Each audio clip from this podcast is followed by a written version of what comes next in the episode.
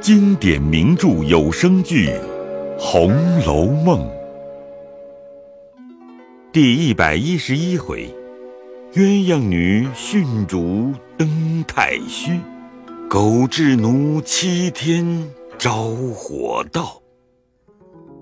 话说凤姐听了小丫头的话，又气又急又伤心，不觉吐了一口血，便昏晕过去，坐在地下。平儿急来靠着，忙叫了人来搀扶着，慢慢的送到自己房中，将凤姐轻轻的安放在炕上，立刻叫小红斟上一杯开水送到凤姐唇边。凤姐呷了一口，昏迷仍睡。秋桐过来略瞧了一瞧，却便走开。平儿也不叫他，只见凤儿在旁站着。平儿叫他快快的去回明白了二奶奶吐血发晕不能照应的话，告诉了邢王二夫人。邢夫人打量凤姐推病藏躲，因这时女亲在内不少，也不好说别的，心里却不全信，只说叫她歇着去吧。众人也并无言语，只说这晚人客来往不绝，幸得几个内亲照应。家下人等见凤姐不在，也有偷闲歇力的，乱乱吵吵，已闹得七颠八倒，不成事体了。到二更多天，远客去后，便预备辞灵。孝墓内的女眷，大家都哭了一阵。只见鸳鸯已哭得昏晕过去了，大家扶住捶闹了一阵，才醒过来，便说：“老太太疼我一场，我跟了去的话。”众人都打量人道悲哭，俱有这些言语，也不理会。到了辞灵之时，上上下下也有百十余人，只鸳鸯不在。众人忙乱之时，谁去检点？到了琥珀等一干的人哭奠之时，却不见鸳鸯。想来是他哭乏了，暂在别处歇着，也不言语。辞灵以后，外头贾政叫了贾琏，问明送殡的事。便商量着派人看家。贾琏回说：“上人里头派了云儿在家照应，不必送殡；下人里头派了林之孝的一家子照应差棚等事，但不知里头派谁看家。”贾政道：“听见你母亲说是你媳妇儿病了不能去，就叫她在家的。你甄大嫂子又说你媳妇儿病得厉害。”还叫四丫头陪着，带领了几个丫头婆子照看上屋里才好。贾琏听了，心想：甄大嫂子与四丫头两个不和，所以撺掇着不叫她去。若是上头就是她照应，也是不中用的。我们那一个又病着，也难照应。想了一回，回贾政道：“呃，老爷且歇歇。”等进去商量定了再回。贾政点了点头，贾琏便进去了。谁知此时鸳鸯哭了一场，想到 自己跟着老太太一辈子，身子也没有着落。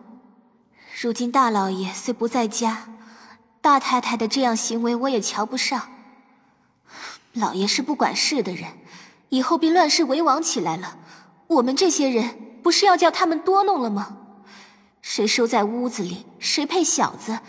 我是受不得这样折磨的，倒不如死了干净。但是，一时怎么样的个死法呢？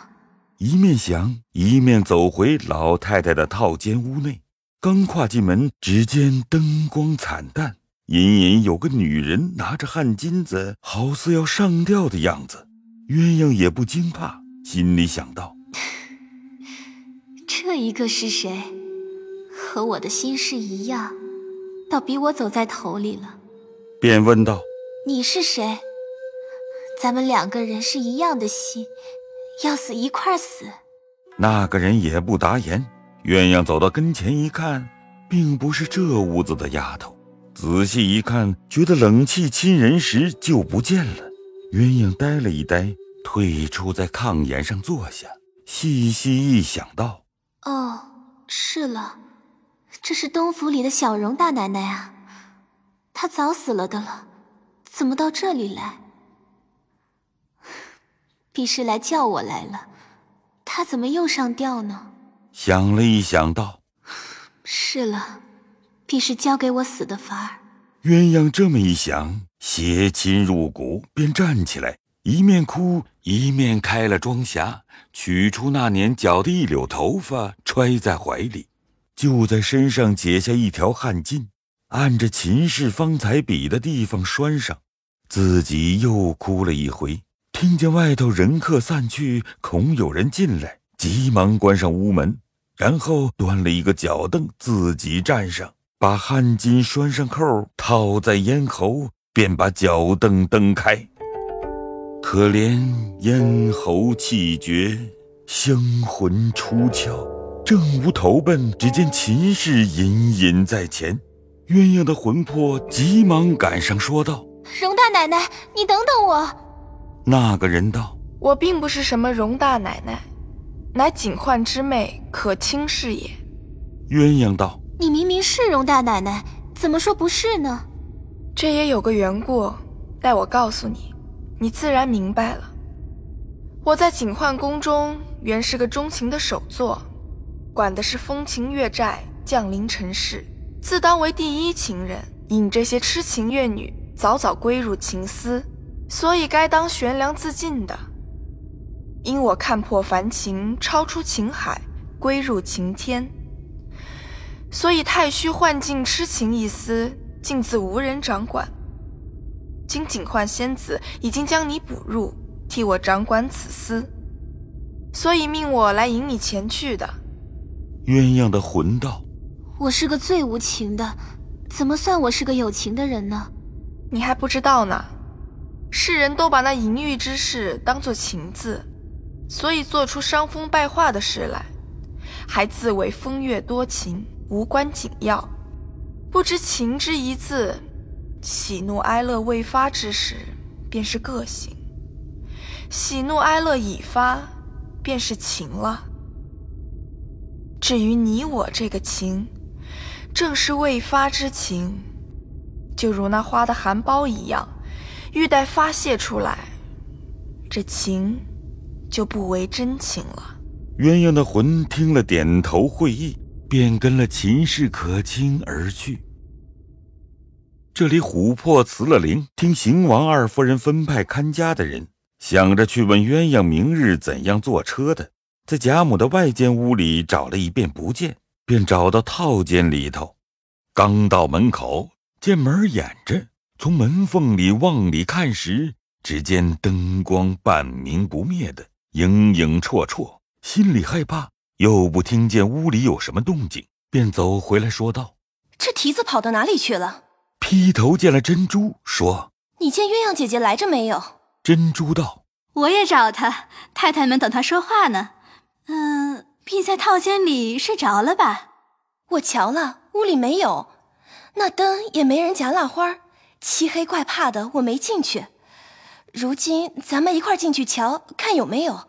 琥珀等进去正夹蜡花，珍珠说：“谁把小灯撂在这里？几乎绊我一跤。”说着往上一瞧，吓得哎呦一声，身子往后一仰，咕咚的栽在琥珀身上。琥珀也看见了，便大嚷起来，只是两只脚挪不动。外头的人也都听见了。跑进来一瞧，大家嚷着报与邢王二夫人知道。王夫人、宝钗等听了，都哭着去瞧。邢夫人道：“我不料鸳鸯倒有这样志气，快叫人去告诉老爷。”只有宝玉听见此信，便吓得双眼直竖。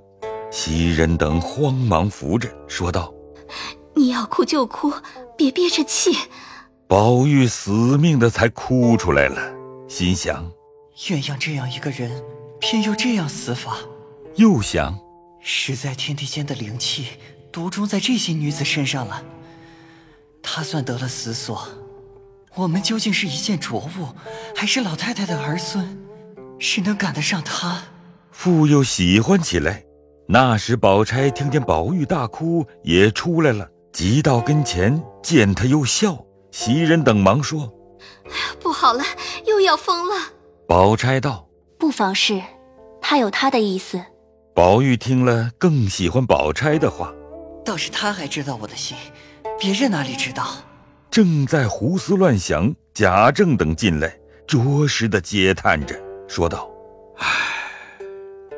好孩子啊，不枉老太太疼他一场。”即命贾琏出去吩咐人连夜买棺盛殓，明日便跟着老太太的病送出，也停在老太太棺后，全了他的心志。贾琏答应出去，这里命人将鸳鸯放下，停放里一间屋内。平儿也知道了，过来同袭人、莺儿等一干人都哭得哀哀欲绝。内中紫娟也想起自己终身衣无着落，恨不跟了林姑娘去，又全了主仆的恩义，又得了死所。如今空悬在宝玉屋内，虽说宝玉仍是柔情蜜意，究竟算不得什么。于是更哭得哀切。王夫人急传了鸳鸯的嫂子进来，叫她看着入殓，遂与邢夫人商量了。在老太太巷内赏了她嫂子一百两银子，还说等闲了，将鸳鸯所有的东西俱赏他们。他嫂子磕了头出去，反喜欢说：“哎呦，真真的，我们姑娘是个有志气的、有造化的，又得了好名声，又得了好发送。”旁边一个婆子说道：“爸呀，嫂子，这会子你把一个活姑娘卖了一百银子，便这么喜欢了。”那时候给了大老爷，你还不知得多少银钱呢，你该更得意了。一句话戳了他嫂子的心，变红了脸走开了。刚走到二门上，见林之孝带了人抬进棺材来了，他只得也跟进去帮着盛殓，假意哭嚎了几声。贾政因他为贾母而死，要了香来上了三炷，作了一个揖，说：“他是殉葬的人。”不可做丫头论，你们小一辈都该行个礼。宝玉听了，喜不自胜，走上来，恭恭敬敬磕了几个头。贾琏想他素日的好处，也要上来行礼，被邢夫人说道：“有了一个爷们儿便罢了，不要折寿他不得超生。”贾琏就不便过来了。宝钗听了，心中好不自在，便说道。我原不该给他行礼，但知老太太去世，咱们都有未了之事，不敢胡为。他肯替咱们尽孝，咱们也该托托他，好好的替咱们服侍老太太西去，也少尽一点子心呢。说着，扶了婴儿走到灵前，一面奠酒，那眼泪早扑簌簌流下来了。奠毕拜了几拜，狠狠的哭了他一场。众人也有说宝玉的两口子都是傻子，也有说他两个心肠好的，也有说他知礼的。贾政反倒合了意，一面商量定了看家的仍是凤姐、惜春，余者都遣去办灵。一夜谁敢安眠？一到五更，听见外面齐人。到了晨初发引，贾政居长，催麻哭泣，极尽孝子之礼。灵柩出了门，便有各家的路迹，一路上的风光不必细数。走了半日，来至铁槛寺安灵，所有孝男等俱应在庙伴宿，不提。且说家中林之孝带领拆了棚，将门窗上好，打扫净了院子，派了巡更的人到晚打更上夜。只是荣府规例一二更，三门掩上。男人便进不去了，里头只有女人们茶叶。凤姐虽隔了一夜，渐渐的神气清爽了些，只是哪里动的？只有平儿同着惜春各处走了一走，吩咐了上夜的人，也便各自归房。